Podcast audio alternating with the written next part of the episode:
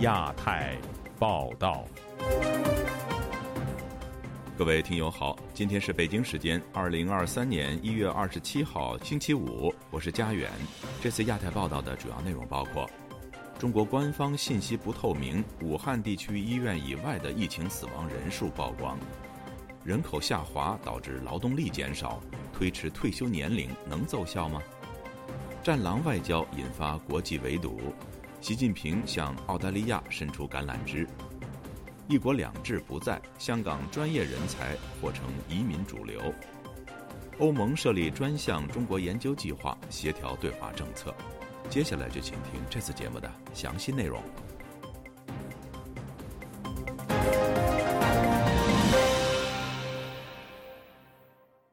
中国疾控中心近期公布了新冠疫情最新数据。但仍没有披露医院之外的新冠死亡人数。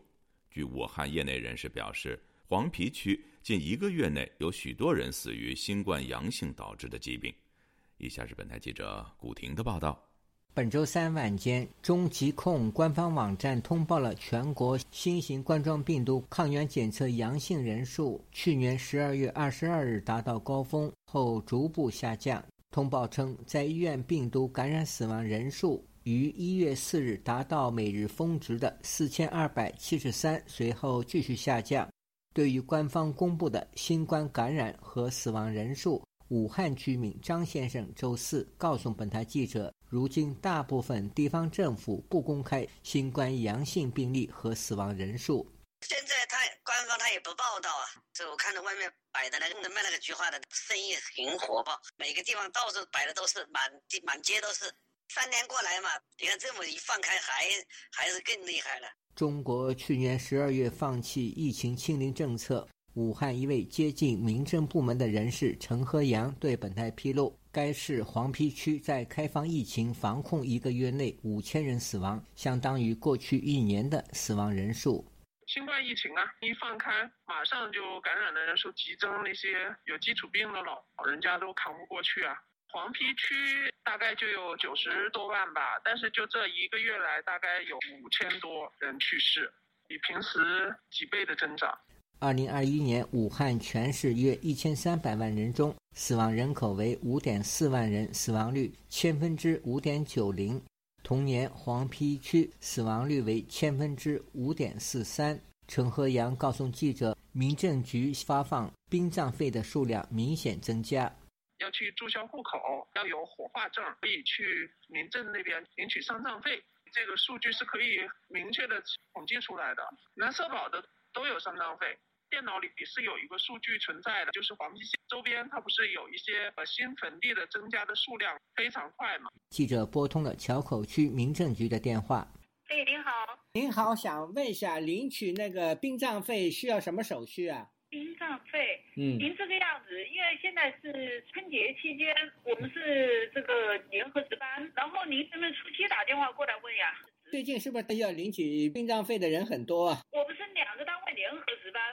民政局的这位负责人未回答记者的提问。武汉居民田先生对记者说：“新冠死亡人数比感染人数更容易统计。那最好统计的就是。”办理注销就是派出所才能够了解很更清楚。你看那个上次电视台不是说了有五万九吗？他只是说正规医疗机构的死亡的人数，但是民间比如在家里或者在一些非医疗机构单位，他也不愿意面对那么大的数据啊。白宫发言人约翰周三在新闻发布会上表示，中国在新冠疫情数字方面并未做到完全透明。自由亚洲电台记者古婷报道。中国政府从去年开始就透露出可能修改政策、推迟退休年龄的消息，但对于这修改政策的真实目的，坊间还存在着争论。有专家认为，这一做法首要目的是要弥补劳动力不足的问题，但也有人认为其真实的目的是要补充中国养老金的缺口。不同的解读又有多少说服力呢？其背后又有多少事实根据呢？以下是本台记者王允的报道。去年初，中国政府就明确提出了要推迟退休年龄的说法，但对于中国政府正在推动的这个延迟退休政策，坊间有非常不同的解读。有的人认为这是为了解决中国劳工短缺的问题，有的人则认为这主要是为了弥补中国退休金的缺口。香港南华早报在周四的文章中援引专家的说法称，延迟退休年龄对于解决中国劳动力减少的问题不会有太大的帮助。在中国，只有四分之一的男性在达到退休年龄后不再工作，而女性中大约三分之一会在五十岁前后退出职场。但即使是延迟退休年龄，提高五十岁左右的女性就职比例，对整体劳工数量的增加也非常有限。目前身在纽约的中国劳工问题专家华海峰则指出了中国劳工待遇的另一个事实。他说。在劳动力市场，但大多数的还是属于啊农民工，而不是属于传统的产业工人，并不是说他到了六十岁之后或者五十五岁之后就退出了工作岗位，嗯，有相当多的这些人达到退休年龄之后，他们仍然在工作。他认为，延迟退休年龄对大多数农民工而言，实际上仅仅意味着晚几年领取养老金。言下之意，延迟退休年龄有助于政府。推迟支付养老金。中国社会科学院二零一九年发布了《中国养老金精算报告》，其中提到，中国养老金坐吃山空，可能到二零三五年其结余将耗尽。时评人士秦鹏介绍说，为了应对养老金支付的困局，中国政府早前曾想过不少的办法，比如说，呃，连续的提高企业缴纳养老金的比例，到二零二二年。那么已经是十八连涨，也在逐步的提高领取基本养老金的最低缴纳的年限，但这些呢，目前还是不能解决问题，因此也是推出了这种，呃，延长退休年龄的做法。而延迟退休是否有利于解决养老金缺口，仍然有专家持怀疑态度。中国社会科学院世界社保研究中心主任郑炳文早在二零一二年接受《新京报》采访时就指出，延迟退休实际上不能解决养老金支付的危机。他认为，养老金投资运营实现保值增值才是当务之急。美国养老基金高级审计师李恒清分析说，养老金实际上是政府对公民的承诺，那个是政府从你工资当中拿走的。结果呢？因为你没钱，你把我交的钱全花光了，然后呢，你现在开始让我推迟五年、推迟十年去领，无非就是什么呀？就是要骗，就是欺骗这个普通老百姓嘛。他强调，延迟退休目前也只是中央政府在试水，政府方面也担心由此激发民愤，如果因此产生动乱，他们也就不会这样做了。自由亚洲电台王允华盛顿报道。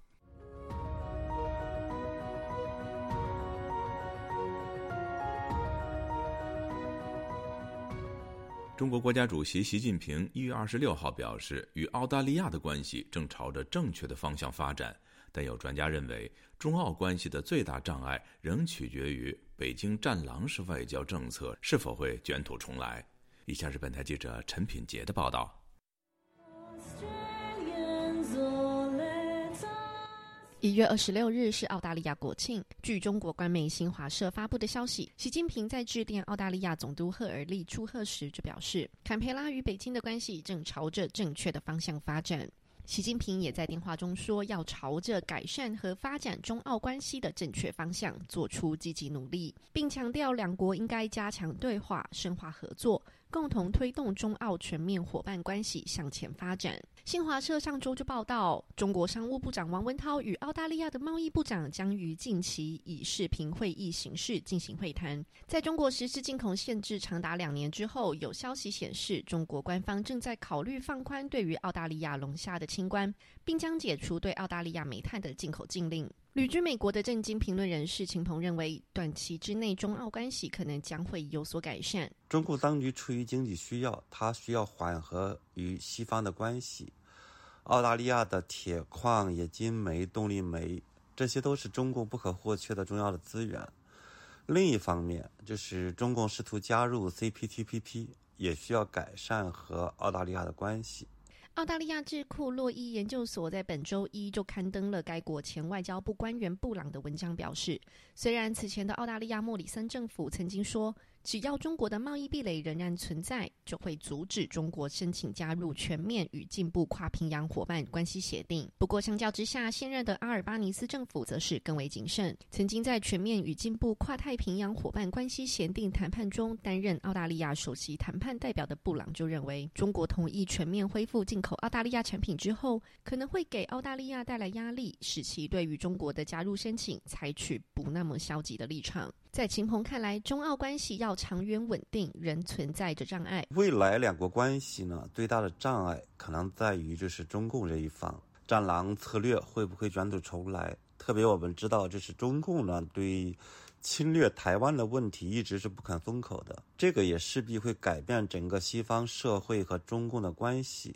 另外呢，中共它可能也会因为，比如说要转移国内矛盾，也可能会再次的对西方交恶。中国驻澳大使肖谦去年就曾经表示，中澳两国的核心问题是，首先要在政治方面改善关系，也许能够为改善其他的领域关系铺平道路。美国政治学家沃尔特近日就在外交政策发文指出，短期之内，中国放弃战狼外交，并重申希望与其他国家建立密切经济联系的做法，将在世界上的许多地区受到接受，因为凭借中国的庞大商业市场，大部分的国家不希望与中国切断贸易往来。不过，沃尔特认为，若中国无法恢复到“战狼外交”之前的温和表现，即便现在向其他国家递出橄榄枝，也难以换得长久稳固的国际关系。自由亚洲电台记者陈平杰华盛顿报道。香港政府在新的一年里把抢人才作为其目标，但香港人口却在大量的迁离。美国驻港总领事梅如瑞担忧，北京会进一步逼使香港的精英人才离开香港。本台将连续播出上下两集，探讨香港中产家庭和人才移民的原因及其影响。以下是本台记者陈子飞的报道。香港在过去一年人口正移出超过十一万人，创一九九七年以来的新高。近一年的移民潮未见停止，不少家庭准备在新春假期之后离开香港。黄先生一家三口是其中之一。下星期将会移居英国的黄先生对本台表示，与很多中产家庭一样，因为不满国安法后香港的政治和社会环境的变化，决定离开，要放弃多年来建立的事业。面对不明的前景，也不舍。与年迈的父母分离，移民前百感交集。但过去几个月，港府越见中国化的管理，特别是防疫政策急转弯，坚定了他移民的决心。整个中国，整个香港，中国和香港可以在一星期之内从彻底封城变成完全不理。把病毒说成如同感冒一样，明显看到了政策决定完全不理性。当局考虑不是病毒的问题，而是政治的考量。长远在此生活如何能得到保障呢？这点加强我离开的决心。今年也将举家移民的欧阳太太对本台表示，想移民的因素很多。国安法后，香港不再自由。她与先生为了避免红线，工作时要自我审查，也不想女儿在拥挤、压迫和没有前进的环境成长，想要离开。过去一年，港府的防疫政策迫使他们想要尽早移居。係我同我先生都係覺得即刻就想執嘢辭工走，就係有一次，我和我先生想马上辞职移民，原因。是幼稚园老师打电话给我，没有打两针疫苗的小孩不能上全日制的课，只能上半天课。我原本对打疫苗并不反感，但是反感的是政府为了推高打针的人数，用小孩上学的权利迫使家长让子女打疫苗。我们是双职家长，半天课的小孩要回家，根本没有人照顾，真的很不服气，很想赶快离开。社会学者钟建华表示，移民是代价高的重大决定，不一定所有家庭都有能力和决心离开。但他表示，不少经济能力比较好的香港家庭看到过去一年港府从防疫到教育制度逐步中国化，使他们重新考虑移民的问题。香港跟中国大陆的差异从来都是存在的，可是以前呢，你还可以相信香港的生活方式还是受到尊重的，特区政府呢还是能够保障香港人的。自己的一些规矩的，可是现在呢，这个政府呢，什么事都要看北京当局的面口，被中共哪一套取代了，推使他们去思考移民的动力就开始变得大了。他也表示，疫情后香港的经济活力大不如前，也是导致不少原本没有计划离开的中产家庭下决心要离开原因。就亚洲电台记者陈子飞报道。欧盟执委会本周四宣布，将面向全球学者开设针对中国各领域研究的专项计划，以此强化欧盟以及各智库以及各大学在中国研究问题上的策略性合作。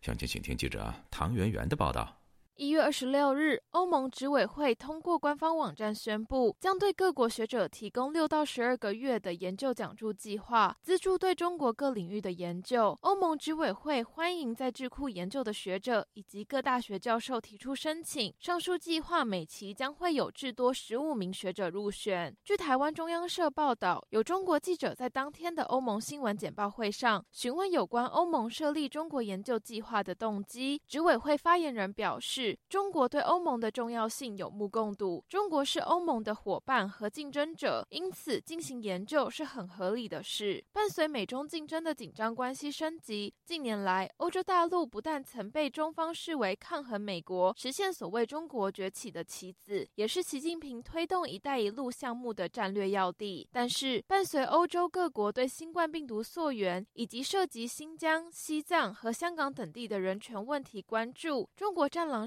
的外交政策以及针对欧盟多国议员的制裁措施，导致对双边关系具有里程碑意义的欧中投资协定被冻结至今。美国政治新闻网站 Political 日前披露，中国国务委员、前外交部长王毅将在下个月出访欧洲，并与欧洲的高级官员会晤，试图修复由于中方在乌俄战争中的立场而受损的中欧关系。但截至目前，本台无法独立核实有关王毅出访的消息。消息自由亚洲电台记者唐媛媛华盛顿报道。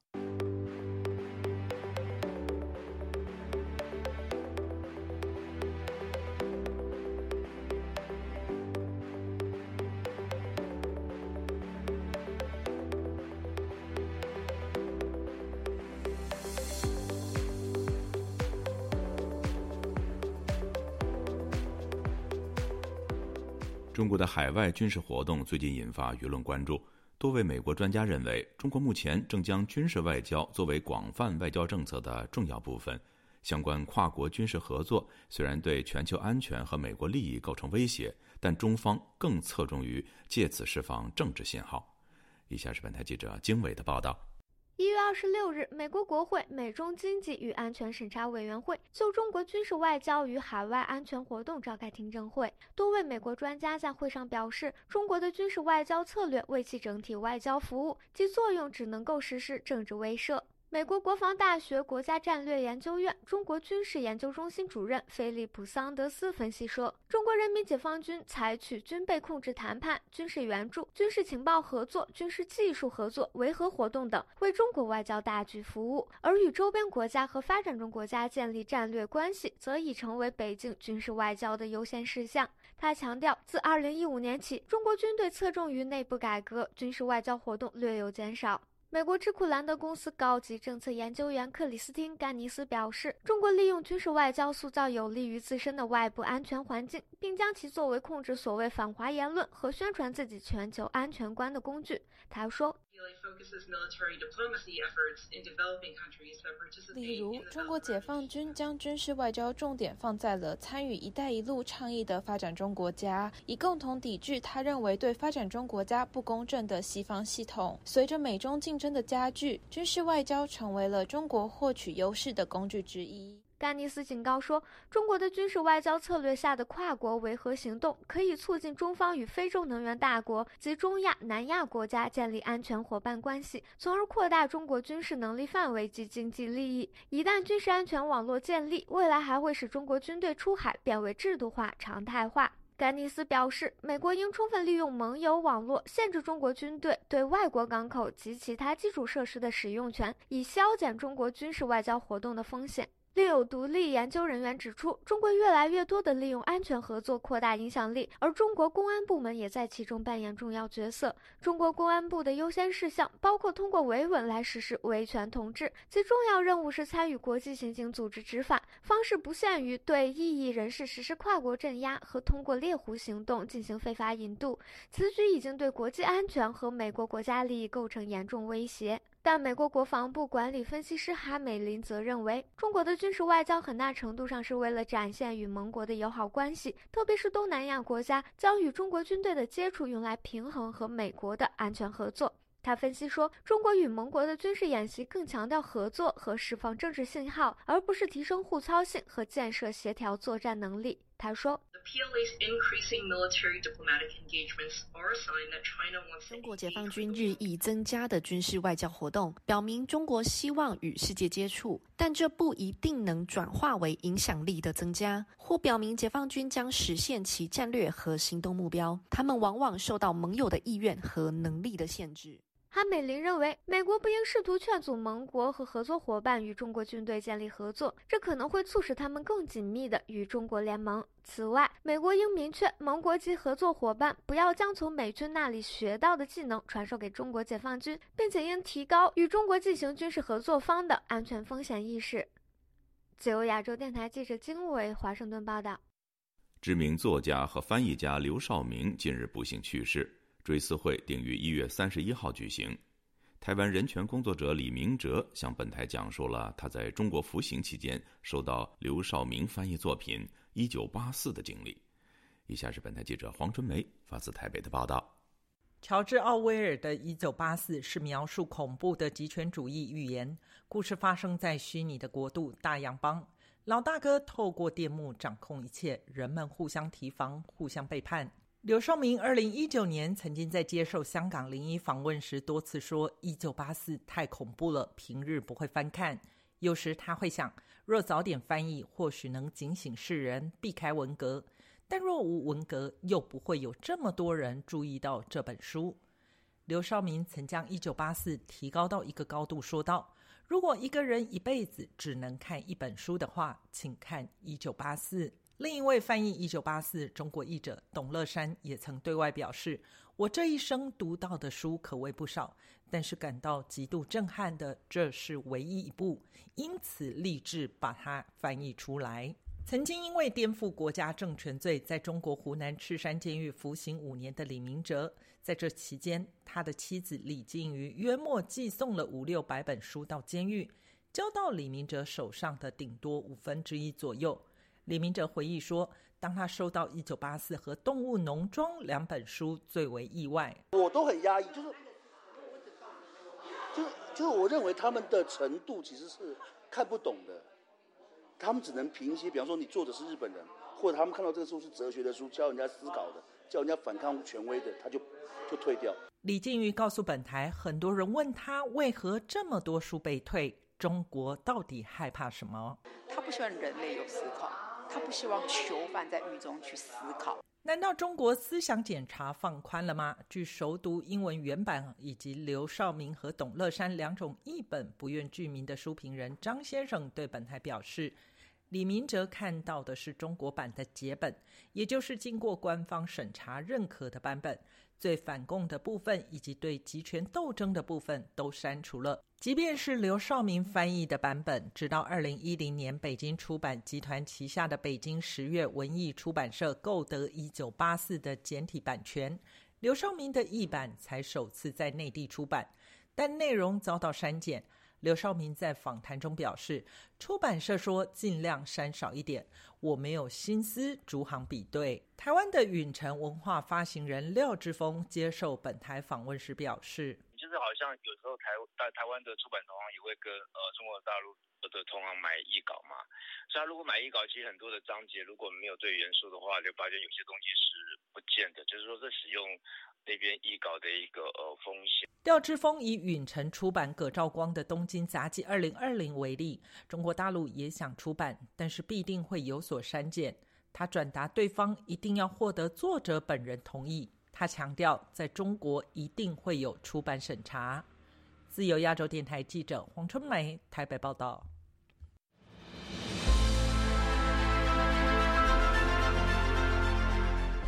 用暗网访问自由亚洲电台，避开老大哥的眼睛。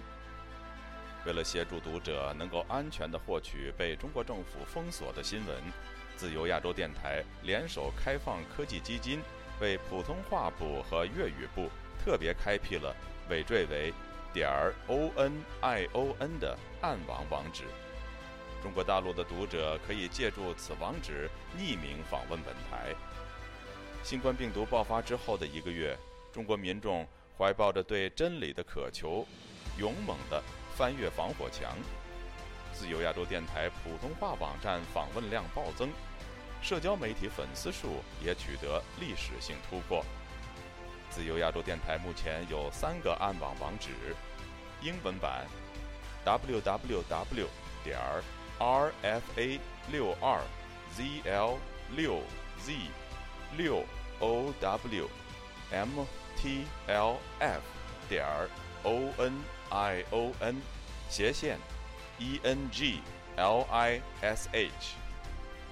普通话版 w w w 点 r f a 六二 z l 六 z 六 o w m t l f 点 o n i o n 斜线 m a n d a r i n 粤语版 w w w 点 r f a 六二 z l 六 z 六 o w m t l f 点 o n i o n 斜线 c a n t o n e s e。中国已经连续四年被美国人权组织自由之家评为侵害网络自由最严重的国家。为了抗衡中国政府的高压封锁，自由亚洲电台如今也加入一些其他国际媒体的阵营，为公众提供暗网入口，以浏览最新疫情消息和其他敏感新闻，包括香港民主抗争运动、维吾尔人和西藏人等少数群体所遭受的严酷迫害。读者可以使用基于火狐的洋葱浏览器，匿名访问以上网址。该浏览器最初由美国海军研究实验室设计，可以通过像洋葱一样的多层加密结构，屏蔽互联网用户的地点和身份，绕开政府的审查和监控。